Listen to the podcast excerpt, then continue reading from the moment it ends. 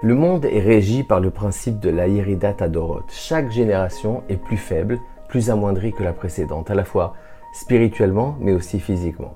Cela signifie que les efforts à fournir pour grandir en Torah seront plus importants. Cette faiblesse affecte de nos jours notre être spirituel et par conséquent nos forces émotionnelles. Aujourd'hui, notre vitalité dépend de petites choses et notre amour-propre également. Exemple, les gens de nos jours sont fier d'arborer des likes sur les réseaux sociaux. J'ai eu plein de likes sur mon selfie. Nombreux sont ceux ou celles qui tiennent à ces likes. Autrement, pourquoi investirait-on toutes ces précieuses minutes à prendre ce selfie pour capturer son meilleur profil?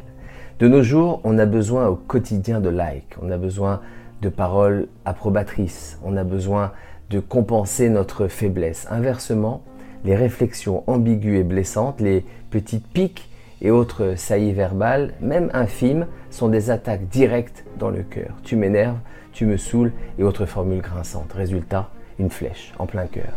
Les industries de l'armement font fausse route. Pas besoin d'armes, quelques paroles suffisent pour tuer quelqu'un aujourd'hui. Bien sûr, il vivra en apparence, mais en apparence seulement, car à l'intérieur, sera-t-il en vie, c'est-à-dire en pleine possession de ses moyens émotionnels Rien n'est moins sûr.